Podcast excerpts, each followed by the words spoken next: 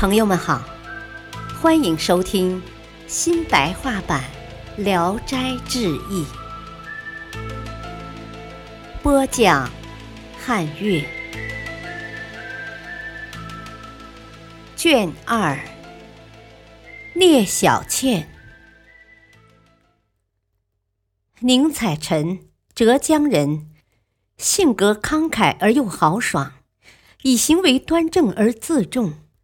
他常对人说：“啊，我从不寻花问柳，一生正正派派，始终如一。”他去金华的时候，走到城北，便在一个大庙里放下行李歇歇脚。庙里的佛殿、佛塔都很壮丽，但是彭浩长得比人还高，好像很长时间没有人来过。东西两厢的僧房，两扇房门虚掩着，只有南面的一所小房子，外面钉着新铁环，锁着一把新锁头。再看看佛殿的东墙角，有一簇高大的竹林，竹子都有一把来粗。台阶下面有个很大的水池子，野荷已经开花了。他心里很喜欢这个幽静的环境，刚好学史在县城里举行岁试，城里的房租很贵，因此想要住在这里，便随便散散步，等着和尚回来。天黑以后，来了一个读书人，打开了南面小房子的门。他赶紧迎上去，躬身施礼，并且把想要住在这里的意思告诉他。那人说：“啊，这个庙里没有主人，我也是暂时借住的。你肯住在这个荒凉的地方，早晚受教，那太好了。”宁采臣很高兴，铺上草秸代替床榻，支起板子当桌子。做久住的打算。这天晚上，皎洁的月亮高挂中天，月光清澈似水。两个人坐在电廊上促膝谈心，个人都介绍自己的姓名。读书人自我介绍说：“啊，我姓燕，字赤霞。”宁采臣怀疑他是赶考的秀才。但是听他的口音很不像浙江人，问他是哪省人，他说是陕西人，话语很朴实诚恳。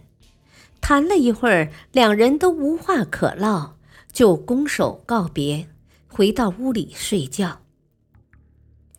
宁采臣因为住在一个新地方，很久不能入睡，听见房子北边有叽叽咕咕的说话声。好像是眷属，他就爬起来，趴在北墙的石头墙台上，偷着往外观看。看见矮墙外面有个小院落，院子里有个四十多岁的妇女，还有一个老太太，穿一身红色的旧衣服，头上戴着蓬榻，驼背弯腰，老态龙钟。两个人站在月下对话。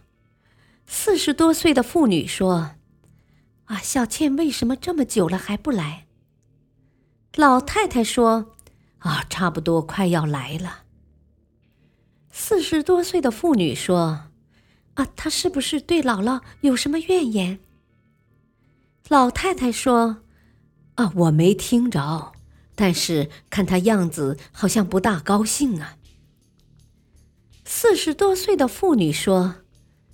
啊，那个丫头，你不应该对她客气。话还没说完，来了一个十七八岁的少女，在月光之下仿佛很漂亮。老太太笑着说：“啊，真是背后不能讲人呐！我们两个正在谈论你，小妖婢就悄没声的来了，连点声音都没有。幸亏没有议论你的短处。”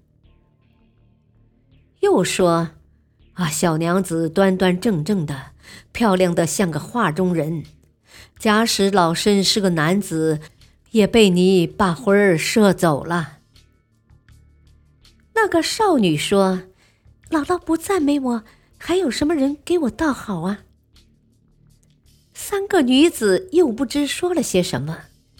宁采臣以为那是邻人的家眷，就躺下睡觉了，不再听下去。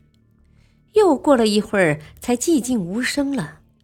刚要睡着，觉得有人进了他的屋子，急忙爬起来一看，原来是北院的少女。他很惊讶的问她要干什么。少女笑笑说：“月夜睡不着觉，愿意跟你相好。”宁采臣严正的说：“啊，你应该提防别人的议论，我更怕人们说三道四，稍一失足就要丢尽脸了。”少女说：“啊，现在夜深了，没有人知道。”宁采臣又大声斥责他，他进进退退的，好像还有话说。宁采臣向他大喝一声说。你赶快离开这里，不然的话，我要招呼难舍的燕生，让他知道这件事情。少女害怕了，才退了出去。可是退到门外，又返了回来，拿出一锭黄金，搁在他的褥子上。宁采臣伸手抓起来，扔到院子里的台阶上，说：“不是好来的东西。”别弄脏了我的口袋。少女很惭愧，退了出去，拾起金锭，自语说：“啊，这个汉子真是铁石人。”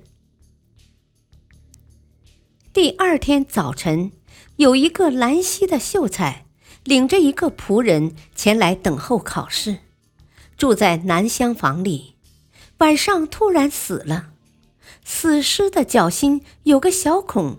好像用锥子刺的，鲜血细细的从小孔里往外流着，谁也不知什么原因。第二天晚上，仆人也死了，症状也是那个样子。傍晚，燕赤霞回来以后，宁采臣向他询问死亡的原因，燕赤霞认为那是妖魔鬼怪害死的。